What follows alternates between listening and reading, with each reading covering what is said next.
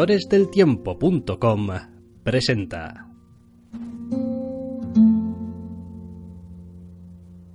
Zascandileando.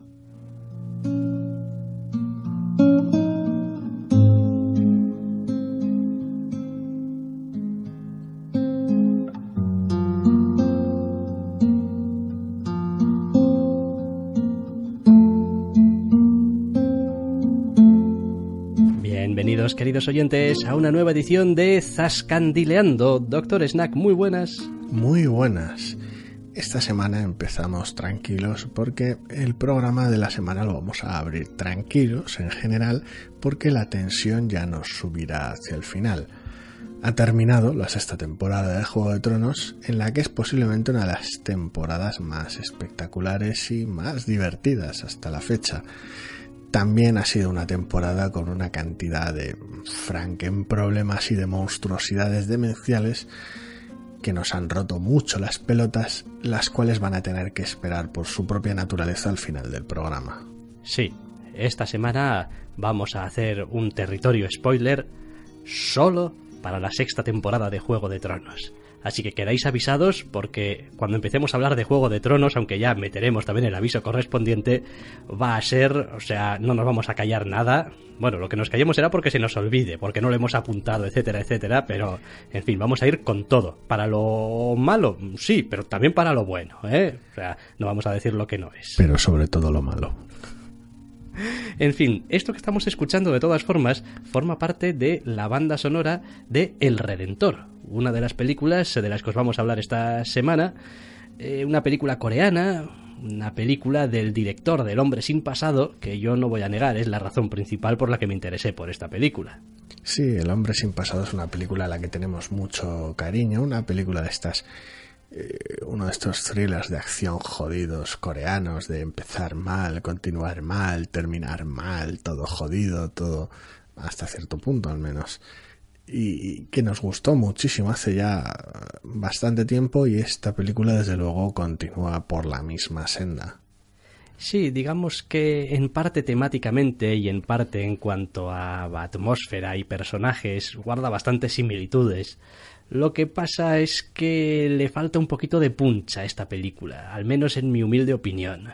Eh, no acaba de redondear muy bien las relaciones entre los personajes o, o quizá los propios personajes no son el tipo de personaje que acaba teniendo mucha relación con otros. Le falta cierta cohesión tal vez porque carece de la sencillez incluso del hombre sin pasado. Aquella película tenía un planteamiento muy sencillo y aprovechaba el no tener que meterse en, en, volados raros con la trama para desarrollar los personajes. Bueno, pero aquí también es todo muy sencillo. Tenemos un protagonista que es un asesino a sueldo, después de, mm, en fin, matar lo Un que no debía en un, en un trabajo. eh, le encargan que termine, entre comillas, el trabajo y pues se niega, por Dios sabe qué razones, o que ya se irán viendo a lo largo de la película, dice que hasta aquí ha llegado y por lo tanto pues el resto de la organización criminal tiene que hacer algo al respecto tanto en cuanto al trabajo que no va a hacer como oye este tío se nos ha salido de madre vamos a ponerle fin Sí, pero la primera película, o sea, la primera película, lo digo como si fuera algún tipo de precuela o algo. El hombre sin pasado era más, más sencilla en la trama. Es como no, me toca aquí hacer frente a esto y voy a arrasar con, con todo lo que haga falta para ello.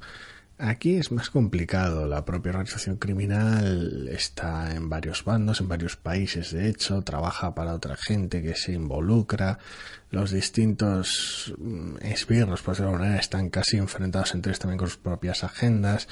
Eh, las motivaciones del personaje están muchísimo menos claras, más sucias, la propia trama se centra en otras cosas, toma sus desvíos, tiene muchísimos más personajes secundarios, está más trabajada y aunque la mayor parte del tiempo está muy acertada, le, le acaba faltando cierta cohesión de alguna manera. yo eché un poquito en falta el poder empatizar con alguien el hombre sin pasado era una película en la que quizá tardabas un poco pero acababas empatizando muy bien con el protagonista en esta otra película es complicado porque el hombre es muy opaco.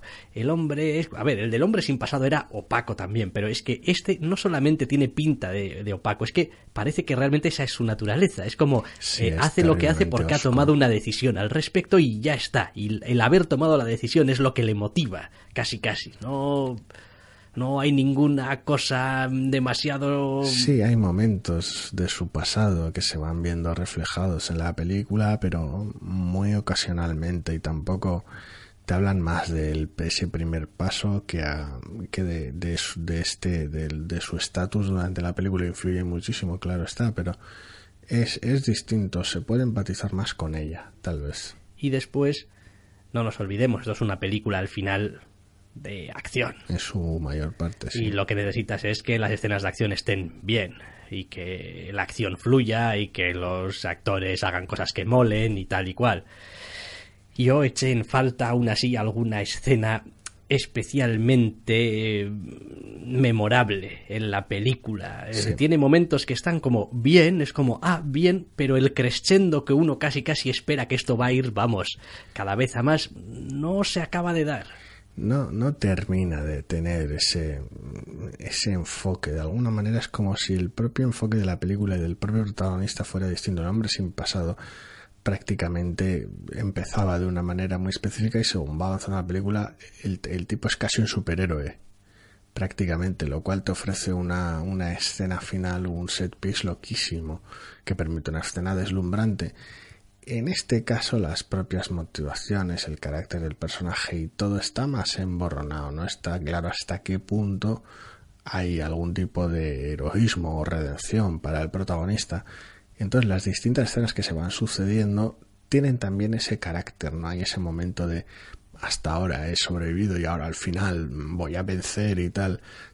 Hay escenas en las que sale muy mal parado, escenas en las que va, va dando tumbos de un, sitio para otro, improvisando muchísimo. Entonces, como la propia trama y la esencia del personaje se ven reflejados en las escenas de acción, no tienes ese, esa escena boom espectacular. Todo es como medias victorias y, y, momentos incómodos. Hay aún así algún elemento interesante en cómo está construida la película y en torno a sus personajes, y es que quitando algún personaje que pueda aparecer eh, al principio de la película, yo no creo que en el reparto, en cuanto a los personajes, haya realmente nadie que sea inocente. O sea, no hay nadie que puedas decir, no, esta, esta persona y tal debería vivir o debería librarse y tal y cual porque es el bueno o la buena o la que es inocente o la que no tiene culpa o la que se ha visto atrapada en medio sin comerlo ni beberlo porque la película va avanzando y dices tú, hombre, a ver, aquí todo el mundo tenía lo suyo. Sí, no, no es comparable unas cosas con otras, pero sí en ese aspecto los personajes de la película son bastante grises, todos están jodidos y en muchas partes por sus propias acciones, en otras no tanto, pero de hecho, la policía tiende a ir a buscar a todos ellos en busca de información y tal y cual, porque, porque tienen que tenerla, porque, o sea, decir, no, no me cuentes cuentos. Es como tú lo que tú quieras, pero tú sabes. Tú de este tema tienes que saber. Sí, si no eres culpable de algo, sabías quién es, sabes quién es el culpable y si no, el culpable lo es porque tú no hiciste nada, por acción, por omisión, da igual, sí, todo, todos los personajes están, están metidos en ese, en esa situación de mierda, en la cual sabes ya desde el principio de la película que, o al menos presientes en realidad que esto no puede acabar bien con el tono con el que me lo estáis contando, esto no hay, no hay final, final, buen final, porque claro, no importa quién gane, entre comillas, es que gana alguien que, que es todo mal. Después, eh, lo que tú dices, eh, todo mal. O sea, no hay momentos de alegría, no hay momentos de, ay, pues esto, qué bien, o esto no ha salido bien, o esto no, o sea, la película no, no funciona por estos estándares a veces tan nuestros del cine occidental de y ahora subidón, subidón y luego bajón, bajón, pero luego subidón otra vez y tal. No, no. Es, es fascinante porque la película sí que tiene momentos bonitos, tiene momentos felices y tiene momentos de alegría. Y todos ellos son en flashback para hacer ver a todos los personajes y al espectador lo que se ha perdido. Y es una mierda muy jodida. Es como antes había alegría y había felicidad y había esperanza. Ahora ya no. Ahora solo os queda zanjar el asunto. Y es, es terriblemente deprimente. En ese aspecto la película está genial tal vez hay momentos en los que carga demasiado las tintas, como no necesito un cuarto flashback sobre este aspecto. Podéis mostrarme algo nuevo, algo distinto, o las motivaciones de algunos otros personajes menos trabajados. Pero hay algunos momentos de insistencia que se hacen un poquito cansinos. Los menos, ¿eh? Pero es algo que se da. Y lo demás, pues eh, no sé la película está bien, pero tampoco me ha dejado ninguna gran sensación de nada. Es como, pues bien, pues otra película que está hecha con maña, otra película que cumple más o menos con todo lo requerido para no caerse a trozos y alguna escena más o menos señalable. Luego depende un poco del gusto, también te podrá gustar más una cosa que otra.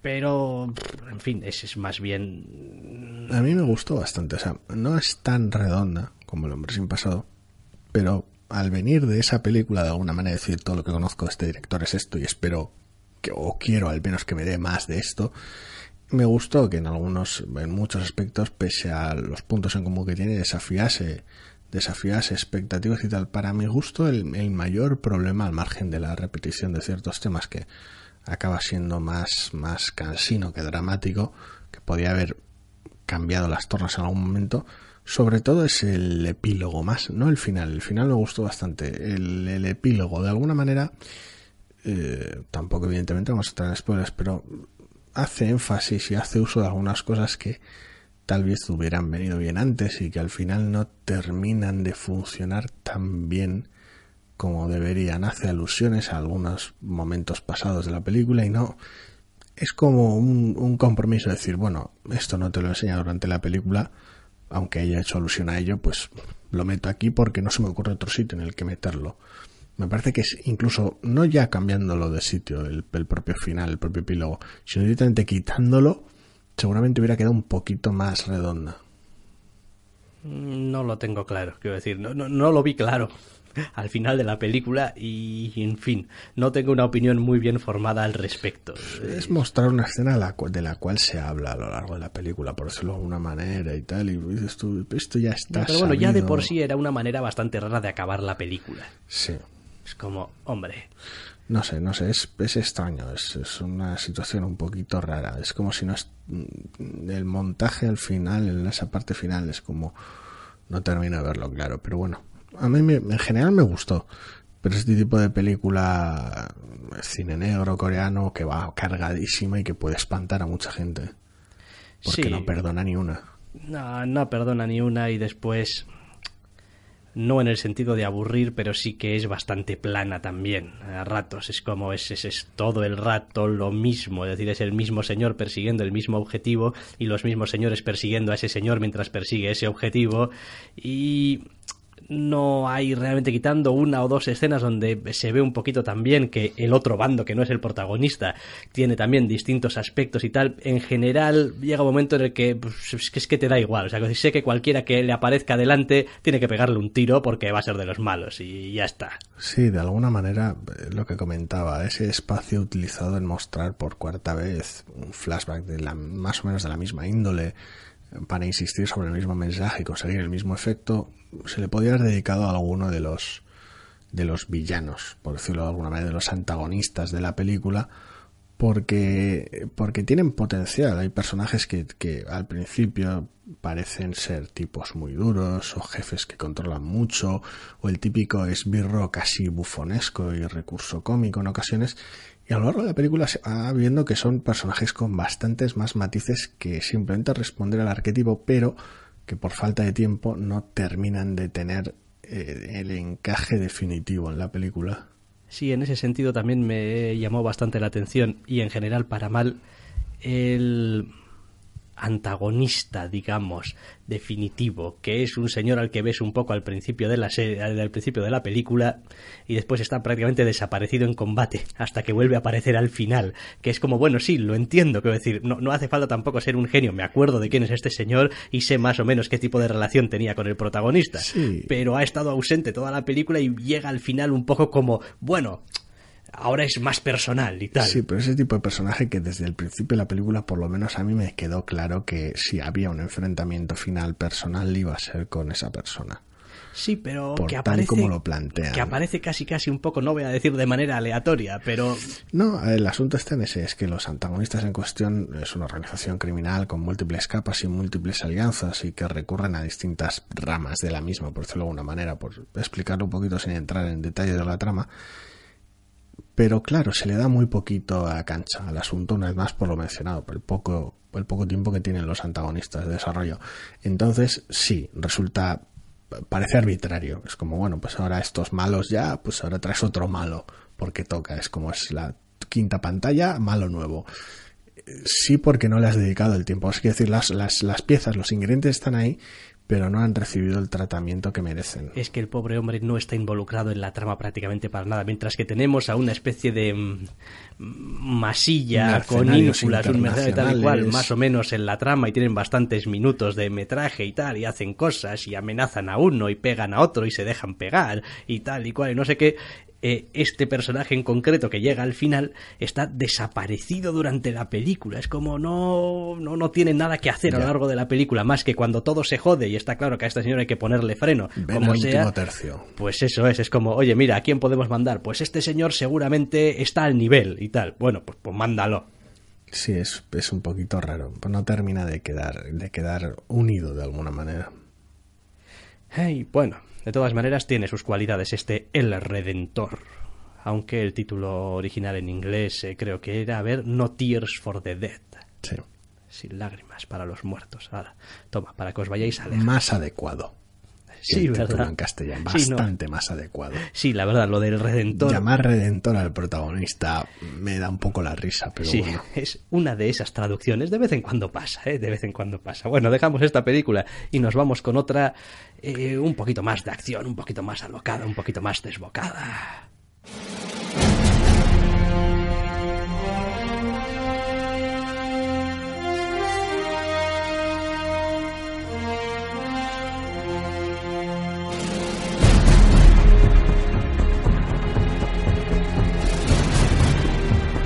Y no, no eh, nos hemos colado en ningún Call of Duty ni ningún videojuego de estos, que a mí es lo que me sonó esto cuando escuché la primera vez, eh, sino que estamos hablando de Objetivo Londres. Sí, un poquito más alocado, un poquito más desbocada y un poquito peor.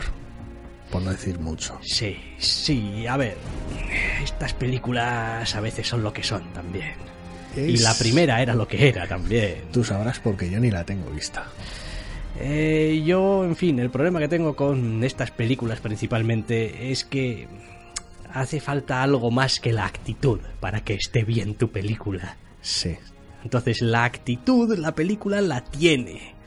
Pero ni acabo de ver a Gerard Butler mm, haciendo esta especie de remedo de Bruce Willis en Jungla de Cristal. Sí, no, en general de, de, de héroe fardón, sí, de héroe, de héroe chulesco. No acabo de verlo del todo. Podría funcionar, pero el problema está en que, no sé la primera, pero esta segunda es genérica y se antoja montonera como ella sola.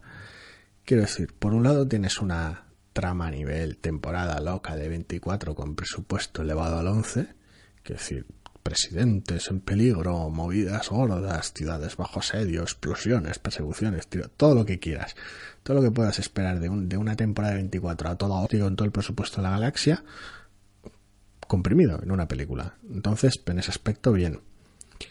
Claro, por un lado las apuestas son altísimas porque presidentes en peligro y movidas, pero por otro lado el tono es el de una jungla de cristal, como bien has dicho. Que decir, Gerard Butler intenta canalizar su mejor John McClane y se queda terriblemente corto en el proceso. Entonces ya un poquito choca, y no es que las de la jungla de cristal no tengan amenazas graves, ni mucho menos, sobre todo según va avanzando la saga y va empeorando la saga pero es que no termina de encajar. Igual sí que es culpa de Gerard Butler, ¿eh? o del propio guion, que es bastante peor, pero joder, o sea, el presidente está en peligro. La has liado pardísima en Londres. Y es el momento de hacer chistes de mierda. Hombre, a ver, John McClane lo haría. Sí. Pero John McClane tendría más clase mientras lo hace, probablemente. De- sí, pero de alguna manera le funcionan. No sé, no sé, no sé si es una cuestión de, de, de guion o de- del propio Hombre, a ver, actor. eh, la película parte de un, una premisa que ya en cierto modo si no la trabajas bien es un lastre y es que esto en realidad es una buddy movie porque tenemos al protagonista, pero tenemos al presidente también. y entonces tienes que tenerlos a los dos ahí, dándose la réplica continuamente. Y a pesar de que se supone que ya la primera película y tal, y hay colegueo y tal y cual, a mí no me acaba de funcionar la relación. A ver, el problema está en que no, no están en igualdad de condiciones, no son dos compañeros de policía del mismo, distintos cuerpos, no, no están al mismo nivel uno recibe órdenes del otro, la dinámica se puede invertir en los momentos de emergencia y tal, pero quiero decir, no es, quiero decir, no lo puedes llamar y muy cuando directamente no, no hay ese, ese compañerismo.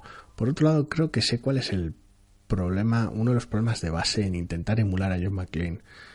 Eh, le estaba dando vueltas y pensaba que una de las cosas bonitas de John McClane y de algunas otras películas de otros actores como Jackie Chan es que la situación le supere Quiero decir, porque al final John McClane es un puto poli. Es un poli del montón, sin más, más arrojado y con más cojones que nadie, con capacidad de aguantar daño, daño estructural infinito. Pero es un poli del montón metido en una situación de mierda una y otra vez. Y echándole huevos al asunto y socarronería. Entonces, cuando la situación le supera, recurre al humor. Y normalmente medido. En este caso, Gerard Butler es el puto amo es motherfucking Rambo, es Dios, es capaz de reventarlo todo. Es Riddick, básicamente. Y su humor no se basa en ser seco y cortante y porque es el puto amo, como podría hacer Vin Diesel en Riddick. No, su humor intenta ser el mismo que John McClane, cuando es un personaje radicalmente distinto. Entonces creo que por eso no encaja. Lo demás pues eh, uno puede ser, entre comillas, fantasma con mayor o menor acierto, y las escenas pueden estar salidas de madre con mayor o menor acierto. Eh, la película yo creo que en algunas cosas más o menos acierta y en otras cosas se va totalmente de las manos todo. Buena parte de las escenas de acción de la película se me antojan terriblemente extrañas. Quiero decir, no, no me termina de funcionar prácticamente ninguna. Y es rarísimo el por qué, porque al mismo tiempo que las encuentro en general poco creíbles, lo cual a priori no sería un problema, también las encuentro poco espectaculares en general. O sea, quiero decir, la escala está bien y es como, ala, qué barbaridad, y explosiones, tiroteos, persecuciones, helicópteros, lo que quieras. Los elementos los tienes ahí. Los estás tratando de manera lo suficientemente alocada como para que resulten sorprendentes, pero no terminan de parecer creíbles porque casi a veces no te crees las consecuencias de ciertas cosas, no porque sea físicamente posible, porque, en fin, es una película excesiva de acción, tampoco nos vamos a poner quisquillosos con eso, pero de alguna manera no, no se siente las consecuencias, el impacto, la, la, no sé, el desarrollo de ciertas cosas, de las propias secuencias de acción, y al mismo tiempo no están bien tratadas. No, no, no ofrecen el espectáculo que sugieren si te dicen una persecución entre unos cuantos coches por las calles, por eso no, una movida, unos helicópteros, unos misiles, dirías tú, joder, aquí de todo, un director más capaz, aquí Sí, eso te iba a decir, es que probablemente parte del problema está en que pues simplemente no se le sabe sacar el jugo que podrían tener los elementos. No, es decir, está todo más o menos dinámico, más o menos emocionante, pero en realidad una vez que pasa el primer impacto de 30 segundos de ver empezar la escena y tal y cual, pues como que tampoco hay mucha emoción y tampoco hay un gran desarrollo, digamos, dentro de la propia escena de cómo van escalando las cosas o van pasando cosas diferentes, ¿no? Pues a lo largo de la persecución o a lo largo del combate o... No, es más o menos monótono, ¿no? A mí la sensación general al final que me deja, después de haberla visto, no ya durante la película, sino al final ya fue una sensación de, de casi película por encargo hecha por catálogo. Es como si en algún momento llegase un productor y dijera, bueno, me vas a poner unos, unos chistes socarrones a, a, lo John McClane. Cuando quieras, da igual, no hace falta que queden bien. Me pones un protagonista excesivo, un ramo puro, a, tope, muy fuerte, tal, unos chascarrillos con el presidente porque hay confianza y tal, muy bien.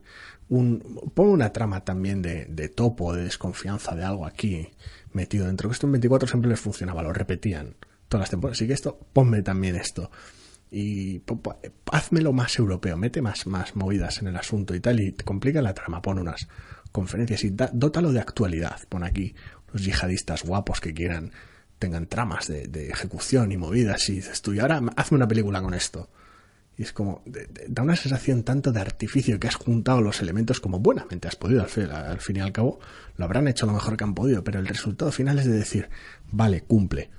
Es como los elementos que te pedí que estuvieran están la película es, es un trozo de plástico. Sí, sí, a ver, la Pero- película pues pues cumple. O sea, quiero decir, Es- pues, pues la, ves y dices tú, pues bien. Ahora, yo también voy a hacer un disclaimer respecto a esta película. Eh, es una película que en cierto modo me sucedió. Tampoco es una película que decidí ver. activamente, en plan, pues ahora voy a verme Me esta película y tal. esto. O, o bueno, o no me apetece muchísimo, pero al menos decido yo, ¿no? Es como, "Buah, voy a decidir ver esta película y pues mira, a veces te comes cada cepo que incluso aunque la pongas tú o la quieras ver tú. O... Y tanto.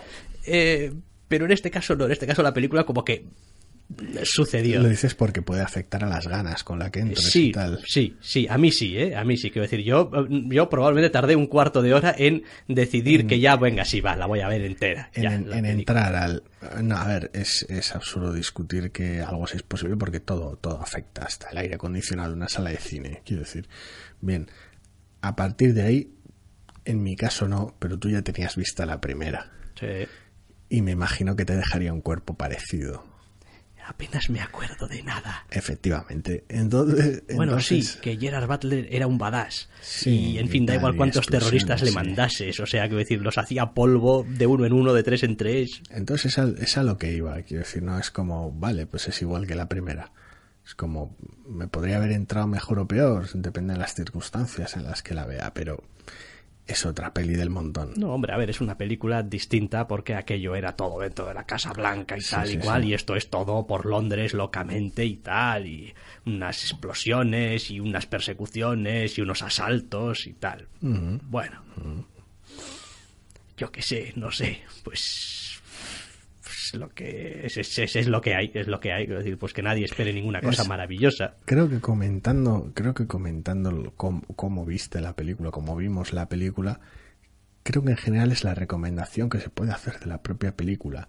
No pasa nada si te la encuentras por ahí en la tele y la ves, pero no te moleste, no te esfuerces en, en ir a verla activamente. Creo que en general es la sensación absoluta que es como, ah, pues estaba aquí terminando de comer un domingo y puse la tele y estaba sucediendo esta película y pues me la vi tranquilamente y no, no, no fui peor persona por ello. Ya, no, no, pero que ver. la gente no, A ver, seamos serios. No, es decir, no, películas de acción peores que esta las hay. porque- Las hay a patadas. Sí, pero hay ese no es argumento. a- a paladas. Siempre las va a haber, da igual qué película sea. ¿Qué pasa? Pues que aquí se supone que solamente porque te ponen un par de nombres conocidos, pues ya la película tiene que estar como mejor. Tú, no, Gerard Butler, Aaron Eckhart, aquí ya igual empezamos a no, tener porque algo. los personajes son de corcho. Pero pues, no, no va tampoco más allá, es como, pues, pues bien, pues acción y Tenemos presupuesto, y- lo habéis usado para cuatro mierdas. Eh, Que no, que no, no. yo qué sé, yo qué sé, pues si, no sé, es que tampoco sé por qué hicieron esto después de la primera, es como que, qué Porque aire les- les dio. Porque les funcionaría bien en taquilla.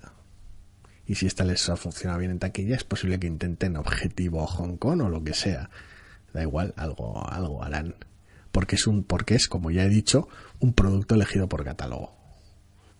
Jo, no se puede superar una vez que alguien dice eso. Es como no puedes dar una descripción mejor que eso. Es como puedes dar una descripción diferente, pero mejor no. Puede ser menos cabrón si quieres, pero a mí es la sensación que me dejó. En fin, objetivo Londres. Por lo tanto, esta película y ahora ya sí que vamos aquí al meollo de la cuestión. Vamos al spoiler. asunto de la semana, a lo spoiler. Así que El quedáis avisados. Sexta temporada de Juego de Tronos después de nuestro aviso, por supuesto.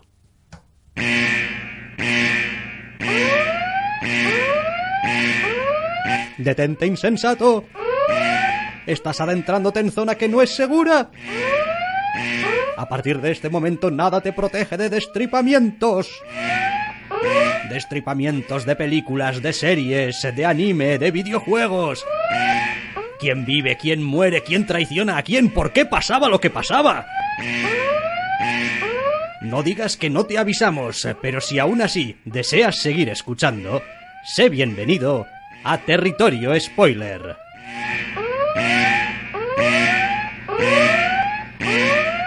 Pues sed bienvenidos a Territorio Spoiler, sexta temporada de Juego de Tronos. Seis temporadas ya de Juego de Tronos. Adoro, adoro esta cortinilla, especialmente la parte de por qué pasaba lo que pasaba, a lo cual en general con esta temporada se puede responder porque no se nos ocurrió otra manera de hacerlo. O porque nos venía bien, o porque Sí. era espectacular, Sí, sí. era chocante. Sí, o porque era echarle, echarle migas de pan a los fans, sí. Bueno, sexta temporada de Juego de Tronos. Hemos tenido una vez más esos 10 capitulazos eh, de la serie, Sí. ese primer capítulo del que ya hablamos, en el que básicamente eran trocitos sueltos de a ver dónde está la peña, porque hay que aclararse de dónde andan. Sí, un anteriormente en Juego de Tronos de, de una, de 50 minutos de duración, sí. Y a partir de ahí empieza a construir los que han sido más o menos las tramas de esta temporada, que resumiendo así por, digamos, por partes del mundo, Son las tramas de la temporada anterior, menos en los últimos dos capítulos que decides avanzarlas por fin. Sí, básicamente. En una de las tramas lo que tenemos es, bueno, mm, habrá que empezar a liquidar gente porque, es decir, si no sigue habiendo demasiada gente que puede hacer cosas y si esa gente sigue haciendo cosas esto va a aparecer en los libros y esto no se va a acabar nunca porque hay gente haciendo cosas continuamente, así que vamos a ver si limpiamos esto ya. Y por otro lado tenemos a Daenerys que dice, bueno, esta, esta lleva mareándonos cinco temporadas con esta ya seis aquí, ¿va a hacer algo ya o qué? Sí, de alguna manera eh, había ciertas, ciertas dosis de desconfianza ya desde el final de la quinta temporada por aquello de que uh, no hay libros, ahora les toca a ellos dar la cara y ver qué tal, de, qué son capaces. Sí, por si acaso alguien, alguien tiene la idea en general, no se trata de que no esté a la altura de los libros, no se trata de que esté peor, mejor o diferente que los libros. De hecho, yo empecé con esto viendo la serie. Después me, leí los libros que había y después seguí viendo la serie. No pasa nada. Con lo cual, no se trata de que los libros esto, los libros lo otro, los libros aquello. Lo cual, además, en esta temporada es ridículo porque no hay libro con el que comparar. Con lo cual, que, que nadie piense que vamos por ahí porque no es el caso.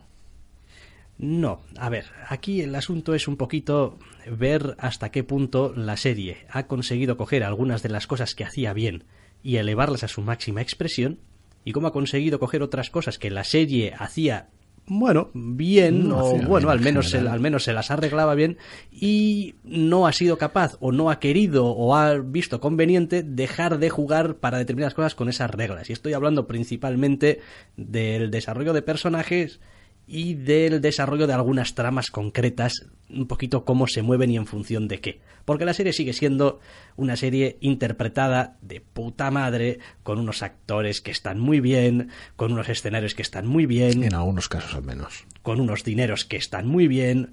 eh, hay determinadas cosas que, es decir, saben cómo hacerlas. O sea, Digo lo de los actores porque Kit Harrington es de corcho. bueno, sí, bien, pero ya era de corcho antes, Sí, con sí. lo cual, pues tampoco. No es que esté peor Y esta está haciendo y está haciendo el papel de hombre de corcho también un Tam- poco. el personaje cual- es del montón, sí. con lo cual, pues bueno. eh, entonces, espectacularidad, Toda. Toda. Más que nunca, de hecho. toda. O sea, quiero decir, eh, giros en la trama, cosas inesperadas, sorpresas, todas y más. Algunas ya desde el primer capítulo, creo recordar. Sí. El retorno de Jon Snow, sí. Con lo cual, eh, en fin, eh, sabe muy bien jugar con los tiempos, sorpresa, los sorpresa. capítulos, etcétera, etcétera. Bueno, ya. Tildar ciertas cosas de sorpresa. Luego, ¿qué ocurre? Pues que al final, oye, para bien o para mal, tú has estado funcionando en un mundo más o menos medieval, más o menos con algunas, algunos, algunas convenciones sociales, y, y eso es algo que realmente se le han pasado esta temporada por el forro. Sí, en general el asunto está en que han pasado de, ese espíritu que tenía la serie al principio, supongo que por ser fiel a los libros, o, o porque lo decidieron así, en cualquier caso, como adaptación a veces tienes ciertas limitaciones. La serie decidió bien claro desde el principio que los temas generales de Juego de Tronos, como que la guerra es la puta mierda y es horrible, los iba a respetar y los sigue respetando en su mayor parte, pero el tono ha cambiado. Quiero decir, esa serie en la cual veías y los personajes en general tampoco había buenos y malos, las motivaciones de cada uno a veces no estaban del todo claras y no eran lo más puras posible sin importar el personaje. Tampoco estaba seguro de qué personajes estaban a salvo, si es que alguno lo estaba. La respuesta es no, ninguno, nunca. Ahora esa serie ha perdido esa condición, ha perdido esa tensión. Desde bien entrada la quinta temporada en general, pero sobre todo en esta sexta es terriblemente acusado, ha dividido a los personajes en dos. Y no es tampoco tanto que lo ha hecho en buenos y malos. Lo ha hecho en protagonistas tocables, intocables. protagonistas que, le- que en general en- encajan bien con el fandom y los que no. hasta el punto en el cual no tiene el atrevimiento de hacer a los protagonistas que cambien al fandom buenos, porque sería ya de un maniqueísmo terrible, pero sí que sí que parece justificar todas sus elecciones o la mayoría de Los ellas favorece, la trama tiende a favorecerles. y permite que, que sigan adelante con cualquier barbaridad por ridícula que resulte, porque además no solo le viene bien a los personajes que tienen relumbrón, sino además suelen resultar espectaculares. Sí, yo eso es algo que ah, me da un poquito de pena de eh, la serie, porque veo que hay personajes que están ya, es decir, que ya a estas alturas es como, bueno, es que ya no os queda recorrido. Es como, como, como, como personajes, el único recorrido que, eh, que, que os queda, ya tal y como está esto, pues es, venga, va, a la, a la victoria, al fanfiction total, a lo que quiere la gente. Es decir, Juego de Tronos era una serie, al principio al menos, aunque progresivamente ha ido siendo cada vez menos, donde uno como espectador tampoco es que estuviese cómodo. Muchísimas veces. ¿Por qué? Pues porque a los personajes les pasaban cosas malas. Y tú a veces tenías cariño por algunos personajes y a veces les pasaban cosas muy horribles. Y a veces los personajes a los que podías tener cariño podían hacer cosas horribles. También. Eh, con el paso de esa división, digamos, un poco entre protagonistas, entre comillas, y no protagonistas, eh, la cosa se está volviendo como mucho más... eh, no sé, más, más normal, más pedestre, más... Pues sí, los personajes a veces siguen haciendo cosas malas, pero bueno, ya sabes que ahora esta es la madrastra mala. Así que... está, está justificado. De alguna manera la serie se ha estructurado de tal manera que cualquier acto horrible, demencial o loquísimo que pueda llevar a cabo los personajes ya no es un giro extraño en el desarrollo del personaje o un pequeño momento de oscuridad o un, o un devenir en general distinto, una evolución del personaje de, un personaje que podría ser considerado un héroe un personaje que podría ser considerado un villano. Aunque en general la serie no se haya metido a hacer esas distinciones, decir, hostia, este personaje ha hecho algo terrible. Es como, de alguna manera, estructura las cosas de tal manera que estén justificados hasta cierto punto dichos actos horribles, porque has retorcido la trama para que lo estén. De todas formas, no sé por qué estamos siguiendo dando vueltas y no dando nombres cuando esto es un territorio spoiler. Es fácil, sí. ¿Qué, grandes problemas en general? Creo que el sexto, el, el último capítulo de esta sexta temporada ejemplifica bastante los grandes problemas de la, de la temporada en general, junto con el anterior. También porque son los capítulos que más han hecho avanzar la trama. En la mayor parte de aspectos, menos en Dorne, que ya tuvo su momento ridículo al principio de la temporada. Eso no ha impedido que no tenga su momento ridículo al final, ¿eh? Sí, sí, es, es curioso porque toda, toda la temporada se le han dedicado, en Desembarco del Rey, a montar un conflicto más o menos interesante. Teníamos el clero por un lado y las maquinaciones de dos familias por el otro, prácticamente. A ver quién tiraba y quién aflojaba del rey. Una trama bastante propia de Juego de Tronos que se estaba estirando demasiado, que estaba pareciendo bastante hueca, pero que las interpretaciones de los actores estaban salvando, en general. Y al final la trama termina con una explosión. Quiero decir, no sabían qué hacer con ella, no sabían a dónde la estaban llevando, no tenían en realidad ganas de pensar oh, una resolución complicada y tal, así que vuélalo por los aires. Hombre, eso igual es un poco pasarse de la raya o es un poco simplista. Puede parecer así, quizás sí, pero vaya, tampoco lo sabemos. Lo que sí es verdad es que han quitado de un plumazo un montón de personajes importantes con mucha capacidad de impacto en el desarrollo de las tramas. Pues... Con lo cual, en cierto modo, Juego de Tronos se ha simplificado muchísimo porque lo que nos queda es ya solamente un puñado de personajes y que además, conforme se va acercando el supuesto final de la historia, están cada vez más definidos en una misión, por decirlo de alguna manera. Sí. ¿Cuántas escenas hemos tenido en esta temporada en la célebre sala de la diversión del, del septo, con su banco de piedra al fondo, el altar con el libro a la izquierda, según Sí, ves el plano, sí, etcétera. pues la- la sala del aburrimiento del septo, esa ha salido 700 millones de veces. La sala de comerte el coco, sí. Sí, todas ellas con tiras y aflojas entre personajes que se estaban haciendo repetitivos, pero que una vez más, como ya he comentado, la interpretación solo dices tú, bueno, esto lo están mostrando porque de alguna manera quieren que desemboquen algo. No, explosión. Al Y- carajo todo. Hombre, pero a ver, eso te va a pasar un poquito esta temporada casi con cada personaje. Dices tú, bueno, vamos a empezar Como por Aria. con la trama de Aria, por Dices tú, ejemplo. la trama de Aria. La trama de Aria seamos serios, podrá molar, no molar, pero no tiene ni pies ni cabeza. El, el montaje de, entrena- de no entrenamiento peor, peor gestionado jamás en la No, historia pero no de tiene ni pies ni cabeza porque unos señores te van a entrenar para determinadas cosas. Tampoco mucho. Mm, Tampoco mucho, pero bueno, algo. Eh, deciden que no estás haciéndolo bien, así que te castigan, pero después deciden que Cuando te lo van haces a- todavía peor, te dan otra oportunidad y finalmente cuando decides fuck this shit, me voy de aquí, sudo de vosotros, en vez de decir, bueno, ¿tú qué te crees? ¿Que aquí somos caridad? ¿O qué hostias? Y no sé, hacerle algo como, por ejemplo, no sé, matarla o retenerla o lo que sea, le ponen una sonrisilla y le dicen, sí, hombre, sí, si has estado aquí mareando dos temporadas, ya es hora de que vuelvas a la trama principal. Y la dejan ir y dices tú, a ver, que estos señores son los hombres de la casa de blanco y negro, que estos señores se dedican a lo que se dedican, que estos señores no son caridad, ni son profesores, ni son nada, quiero decir, que, esto no tiene ni pies ni cabeza, joder. No, no, una serie de fanáticos de un dios establecidos allí que se dedican a matar a la gente por dinero y sin, sin meter ningún sentimiento en medio. Arya va en de 700 ocasiones en contra de todo y recibe una palmadita en la espalda y el consentimiento para hacer lo que le dé la gana en las acciones de en las secuencias de acción más alocadas de la galaxia y más absurdas jamás construidas.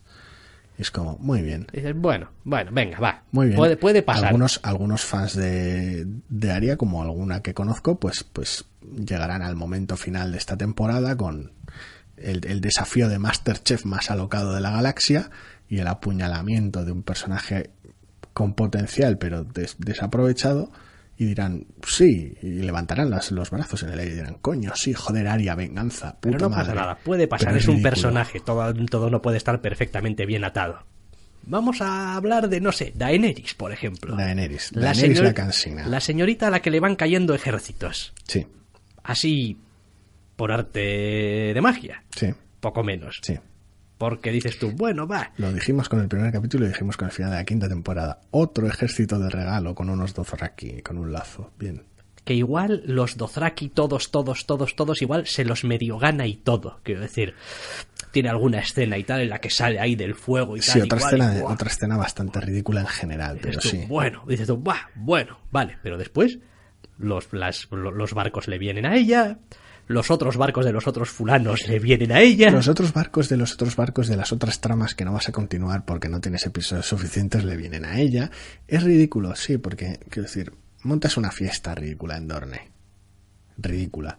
Ridícula. Un- Una serie de asesinatos de los responsables de Dorne para asegurarte de que Dorne sea fuerte. Una cosa muy demencial. Y de alguna manera mágica, porque no tienes tiempo para explicar nada, la, la novia bastarda del hermano pequeño de- del líder acaba gobernando Dorne.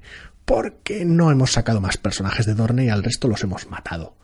Entonces, claro, como no tenemos más personajes en Dorne, por defecto, Dorne eran siete personas y como solo quedan cuatro, gobiernan ellas. Pero eso en general es algo que le está pasando a la serie en todos los aspectos. Están muriendo gente importante de las familias Sí. y no hay personajes para reemplazarlos, con lo cual se están dando por extintas las familias. Sí, porque nunca los has sacado. Quiero decir, ha habido menciones cuando la serie tenía algo más de colchón en Desembarco del Rey para incluir esas conversaciones en ocasiones de patio, de jardines que le daban cierto trasfondo, cierto volumen. Algunas de las tramas, como esta temporada, han sido sustituidas por chistes de enanos borrachos. Entonces no ha habido tiempo para eso. Entonces de repente Dorne son cuatro personas. Las familias son tres señores. No, no hay primos.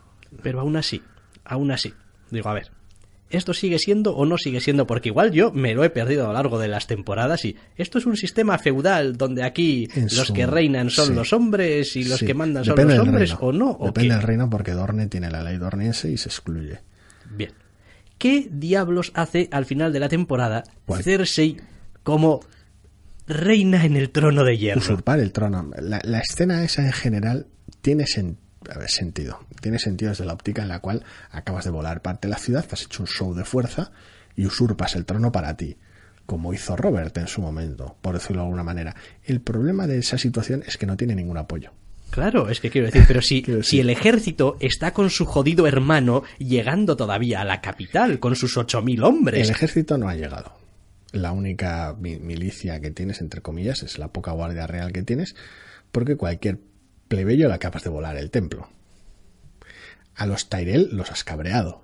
que hace unos pocos capítulos Vinieron tenían, con un ejército, tenían ¿eh? un ejército ahí. puertas. Y, pero asumimos que el ejército volvió con Olena de vuelta a Alto Jardín. Así que no está el ejército Tyrell. Con lo cual, ¿qué te quedan? Un centenar, dos centenares, tres de señores de los Lannister en la Fortaleza Roja en general. Y ya. Entonces, has, has usurpado el trono desde dentro, sin ejército. Lo cual es una situación interesante, súper loquísima, súper demencial. Pero bueno, te sirve para, para hacer alguna trama tal vez interesante con Jaime, tal vez maniquea hasta el infierno. Para eso habrá que esperar. Pero es un momento simpático y es un momento que queda muy bien en pantalla, muy Ah, no, bonito. sí, Tanto la explosión del principio como la coronación del final. Es un poco ridi, es un poco ridículo. Lo normal es que le aplastas en la cabeza a la mínima de cambio. El ejército Tyrell a, a pie de tierra, nada de fiestas con flotas y montar aquí la batalla de los cinco ejércitos. Quiero decir, vas y los machacas porque los Lannister están en aguas dulces. Quiero decir, no tiene mucho misterio tampoco. Pero bueno, los Tyrell son otros, porque claro, ¿quién manda en los Tyrell? Te los has cargado a todos. Ya, ya, sí, sí, sí. No hay primos, no hay otros hijos, no hay, no tienes más personajes. Te los has cargado a todos. Y cuando no te los has cargado a todos, los ninguneas, como en el norte. Oh, pero, pero da igual. Quiero decir, es que da igual qué personaje escojas. Bran. fiesta. La fiesta del flashback. Bran ya no es un personaje. Es un plot device. Bran, Bran es una herramienta de la trama, sí. Como, Bueno, después grandes escenas que nos ha dado este año, como La Torre de la Alegría.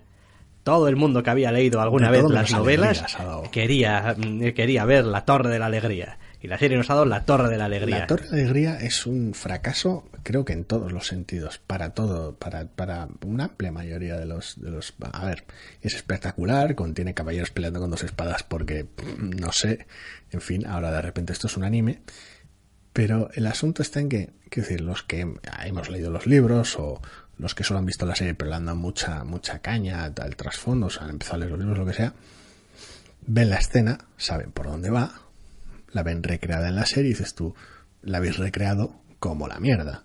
Los actores en la general, los actores en general están mal elegidos, la escena carece de tensión, de simbolismo, porque claro, estás montando una escena que es un momento de visión, un momento onírico, un momento ambiguo, complicado, y lo estás mostrando tal cual, en un flashback. Con lo cual tiene sus dificultades. Y has montado una escena de acción garbancera que va a dar pie a capítulos más tarde a una revelación que buena parte del fandom ya conoce. Con lo cual, los, los fans de los libros nos quedamos un poco con cara de gilipollas. Aquellos que solo ven la serie desde mucha distancia, al menos en la experiencia cercana que yo tengo de, de familiares que ven la serie, ha sido máximo desconcierto. Quiero decir, ¿esto a qué viene? ¿Quién es este fulano? ¿A, viene? Ah, es que, ah, vale, es, y, pero ¿y quién es el padre? Porque claro, es un personaje el que se menciona de Pascuas a Ramos hace un siglo. Y dices tú, A ver, yo creo que aquí hay algo que seguramente la serie no ha calibrado bien. Igual no es culpa suya tampoco. La Torre de la Alegría no es tan importante por la escena del libro de la Torre de la Alegría, sino por todas las vueltas que le ha dado el fandom a la escena de la Torre de la Alegría, porque es un es el único momento en el que se da alguna clase de atisbo de algo ocurrido en el pasado que podría ser muy importante.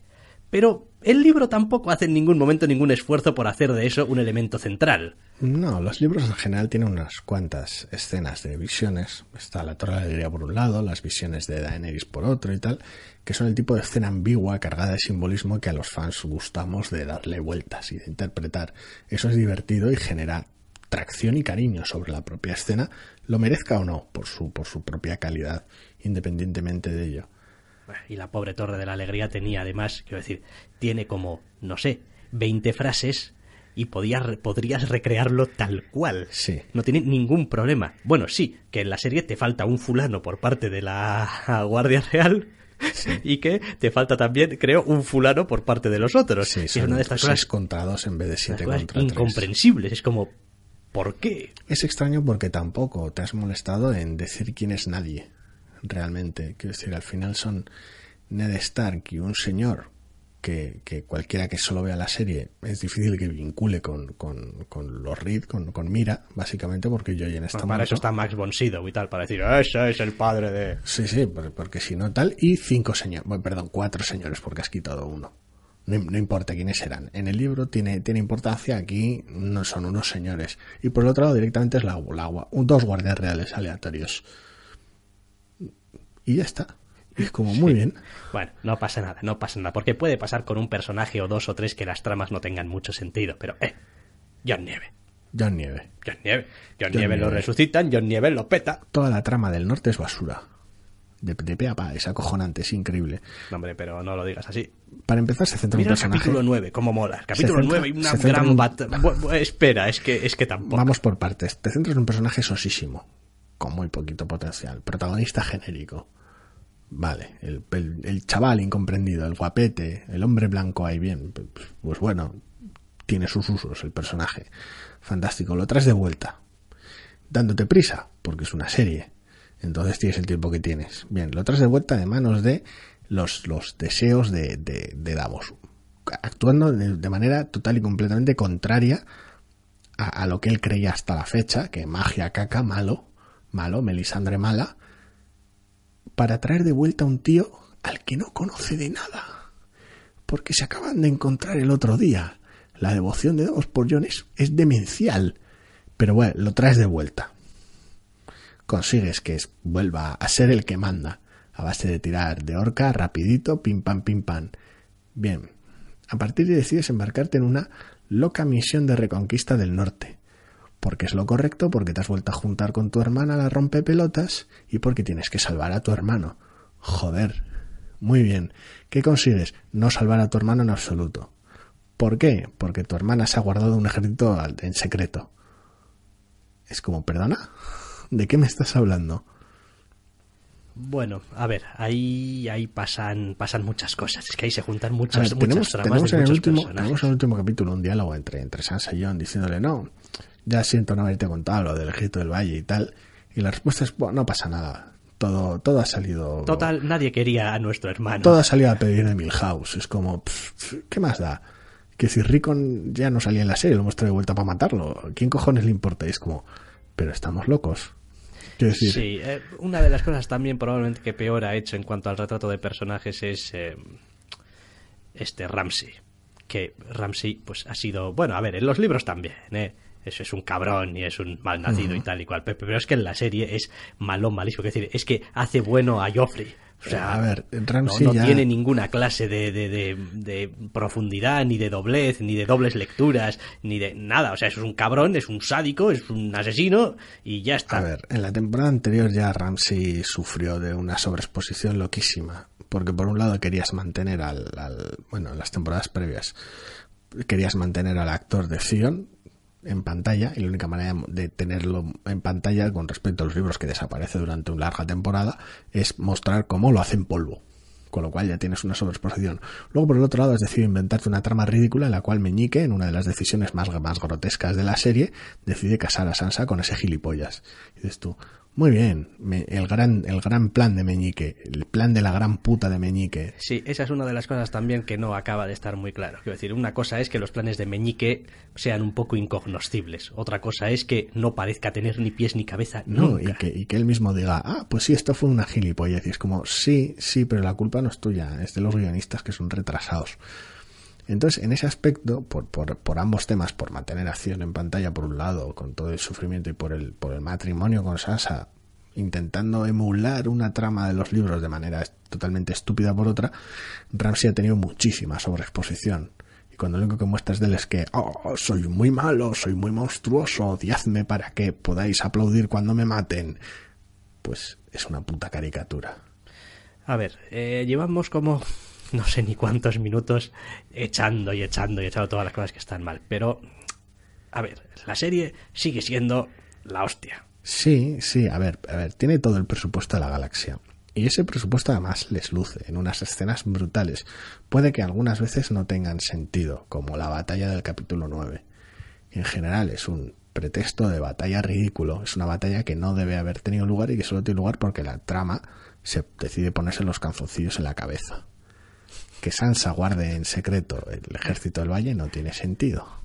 Ninguno, en absoluto. Eh, la verdad es que no, porque una vez que ya has decidido que vas a ir a la guerra y que, y que no puedes hacer nada por detenerla, porque no puedo hacer pues, pues dices, oye, mira, vale, ya que no te puedo convencer de que mañana y que, vayamos, la, no y que vayas, la vida de nuestro hermano, al cual se supone que queremos, sí. está en juego, pues no vayas mañana, vete pasado mañana, que nos vendrán unos fulaners a ayudar o mañana. dentro de otros, hasta que confirmemos si Meñique viene o no, porque Meñique es un tío inestable, de decisiones raras también. Sí, decir. sí, eso también es cierto. Meñique vienes, vale, muy bien. Oye, Ramsey, tenemos como ejército para una boda aquí. Si nos das a nuestro hermano, te puedes ir al muro, ir a Fuerte Terror donde salga la polla. Ne- negocias con él porque tienes una fuerza abrumadoramente superior y salvas a tu hermano. Se metería en Invernalia, que es inexpugnable, Inexpugnable. y ya está, y tendrías un asedio de años. No, pero, pero, pero es que un asedio así no puede durar. Quiero decir, tú tienes todas las líneas de suministro de la galaxia y él está en Invernalia. Bueno, tú estás Bajo asediando, asediando en mitad del invierno, en mitad del mitad norte. del invierno no, porque el invierno empieza en el último capítulo de esta temporada, en mitad de nada. Bueno, en da mitad de nada, lo cual hace gracioso que a Stannis le pillase la que le pillase Sí, la temporada anterior. le- le pilló el adelanto del invierno, Le- en la gran pilló. carajal de las de le, las le pilló el tráiler del invierno, Sí. sí. Sí. Y lo dejó, vamos, seco. Sí, después esa misma sección de Invernalia la tienes que, vamos, es una estepa fantástica para pelear sin, vamos, una gota de nieve, pero sí, le pilló el tráiler del invierno al, al bueno de... Es ridículo, y todo, después, todo el norte y- es ridículo. y- después eh, eh, está el asunto este que, a ver, yo, yo entiendo que a veces no hay que ser tampoco hilar súper fino, pero a ver, la gente todavía, creo, en esta serie no se teletransporta a los sitios. Quiero decir, sigue necesitando un tiempo para ir del punto A al punto B. Lo dices por la facilidad de llevar, de, de Meñique, de transportar ejércitos sin ser visto. No, bueno, por y por la facilidad de- de, Varys para de tener estar un jetpack. de, de estar en un sitio y después estar en otro y Sí, a ver, el problema de, de, de Varys en este último... Bueno, el problema de Varys en general es que durante toda la temporada han hecho una puta mierda y de que en, en los últimos capítulos parten una misión secreta que no tiene sentido porque Daenerys todavía no ha vuelto a Meereen, pero bueno, vale, lo que sea. El problema de, la escena final de Varys es que la única razón por la que puede estar físicamente en ese barco, en, el, en, literalmente el último plano del, de, la, de la serie, es que hayan pasado meses es literalmente la única manera. Porque no se trata de que Varys, que de repente sea mago o tenga un jetpack, se haya teleportado al barco o a un problema de récord o lo que sea y ya está. Es como, ah, sí, es cierto que estaba en Poniente, entonces no podía estar aquí y nos colamos con la escena, dirigiéndola. No pasa nada. Bueno, No. nunca han explicado tampoco cuánto tardas en cruzar el mar. y medio. eh, pero nunca, nunca lo han. La serie nunca ha hecho ninguna No, mención. no, menos ahora que Sam ha tardado un cojón y medio en llegar hasta la ciudadela, no, no, apenas. Bueno, pero es que Sam ha parado entre medias por su No ha parado a nada. zona de Es, su es el mismo territorio. Sigue siendo del Ritz. Sigue siendo las tierras de los Tyrell. más da. Que decir, Sam, Está al lado. que ha ido por un, con una espada. ¿Por qué? ¿Por, ¿Por por qué? Es quiero decir, Porque después de obtener todo lo que quería, que es tener, tenerla a ella y al bebé a salvo en su casa con su madre y su hermana y él irse a la ciudadela, le, ¿por qué después de obtener todo lo que quería decide que no, que es lo que quería y que lo que quiere es hacer el gilipollas y que su padre le persiga? No lo sé. Pero su padre no le persigue, así que, eh, algo es algo.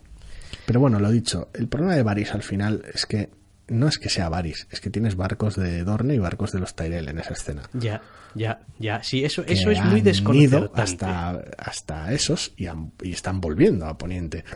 Con lo cual, han pasado meses a la fuerza, obligatoriamente. Igual es solamente en una semana ya. No, no, no, no, no, no, no, meses. Meses de ida y meses de vuelta. y Pero, con- pero la serie nunca, ha hecho, nunca ha hecho ninguna mención a cuánto se tarda de un sitio a otro.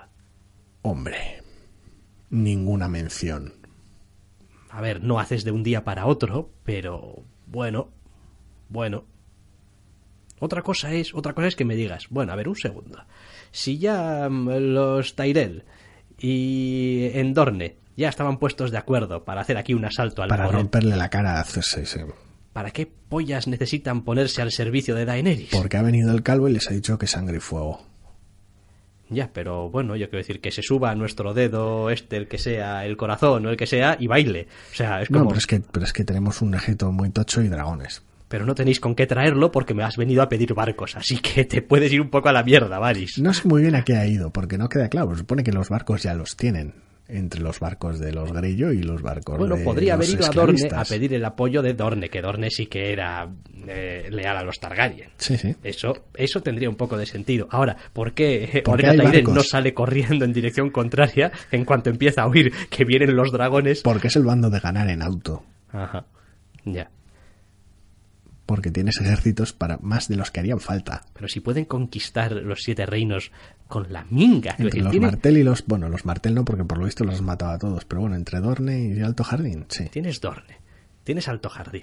Hasta tienes- desembarco sí, desde Tienes luego. no algunos Dothraki, tienes todos Los, los, Dothraki. todos. Tienes, espera, no, los segundos hijos los has dejado, ¿no? Sí. A guardar el fuerte, que Sí. esa es otra, pero bueno. Los segundos hijos haciendo y, de Protexa. y sí. tres dragones. Quiero decir, no he visto yo una definición de overkill mejor que esa. No, es verdad, y los inmaculados. Es que, madre mía, es que quiero decir.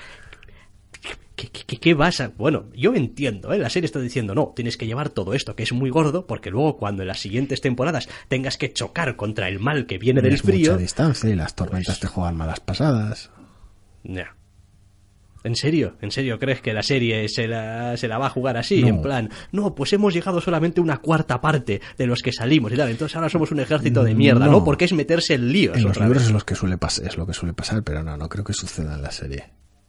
Porque te quedan 15 capítulos, básicamente, poco más de una docena en dos temporadas para terminarla. Sí, te me da igual, aunque te queden 20. Y tienes que solucionar el tema del trono y tienes que matar zombies. Entonces, pues, quiero decir, no tienes tiempo para andarte con gilipolleces y con tormentas. Si Pero quieres, esa es otra. ¿Por qué no si tienes quieres- tiempo? Si ya has decidido que, que le follen a los libros, ¿por qué diablos no puedes hacer las temporadas que necesites? Hombre, porque quiero decir, a ver, es una serie cara y la quieres terminar y no puedes estirar. Que si ya has tenido problemas para elaborar tramas para esta temporada, porque te has dedicado a matar personajes y a, y a hacer momentos circulares para no avanzar las tramas, ¿cómo cojones vas a afrontar el crear más tramas para más temporadas aún? No, no, crear más tramas no, pero al menos lo poco que te queda por contar, que aparentemente ese es otro de los problemas que yo empiezo a ver un poco a la serie, es como, bueno, es que aquí empieza a quedaros poquita cosa que contar. Es decir, empiezan a quedar, pues sí, cómo van a ir evolucionando las relaciones entre algunos personajes, pero es que está todo como muy enfilado, o sea, una de dos, o la siguiente temporada arranca con uno de estos giros brusquísimos que te quedas loquísimo y es como, no, el ejército de Daenerys se fue a tomar por culo y, y llega, llega montada en su dragón sobre una Llegan playa, ella y sus dos dragones y sus cuatro gatos, y ahora se buscan la vida, y las locas aventuras de la señora del dragón, No sé. pues No es que si no, No sé cuáles son sus planes ni me, pero si no llegas con tres dragones y dices, eh, eh, pleitesía, aquí, acabó, todos, ahora, está. se acabó, jaque mate. Vienen unos zombies, los chamuscas y venga, a otra cosa. Dentro música. Sí, sí, a ver, no lo sé. No lo sé, no sé, no es, es pronto para juzgar temporadas que no he visto. Ya, ya. Esta, desde luego, pues a nivel de trama es la puta mierda. Sí, por todo lo demás está muy bien, ¿eh? Sí, Yo ver, insisto, o sea, yo me lo he pasado es- en grande viéndola. Tiene el- los actores, la mayoría siguen estando muy muy bien. Las Te sacan un perro del sobaco ahí, no estaba muerto, estaba de parranda. estaba de parranda para qué, para nada. Luego igual hacemos algo con él en otra temporada, pero ahora para nada, en absoluto. Para que la gente flipe, oh, oh, sorpresa, revelación y ya está. Ya está, es, son, son, es de un cortoplacista que asusta para una, para una serie de este tipo. Es, es terrible en algunos casos. Es como, no, y estas tramas aquí, no, da igual, revienta el septo. Que bueno, toda la escena en sí misma es muy bonita, tiene una música del carajo, pero bueno, toda la escena con Lancel Lannister y el crío no tiene ni puto sentido. Nada, tenemos solamente cinco minutos antes de acabar, pero vamos a recrearnos un poco porque a veces temazos. temazo.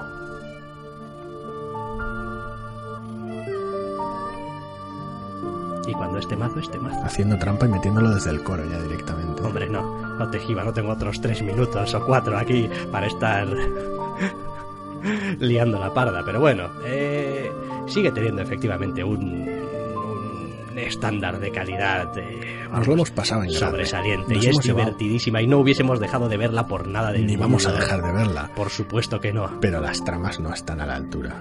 Ni, pero ni- Sí, ni, de cerca. sí, ¿no? yo, Es creo, que- yo creo que la temporada ha acusado el hecho de haber perdido la guía clara de los libros, a pesar de. no es todo. una ligera deficiencia, no es. Está un poquito peor. No, las tramas son muy malas esta temporada. Ay, tramas muy malas, en series muy buenas. ¿Cómo diablos se entiende esto?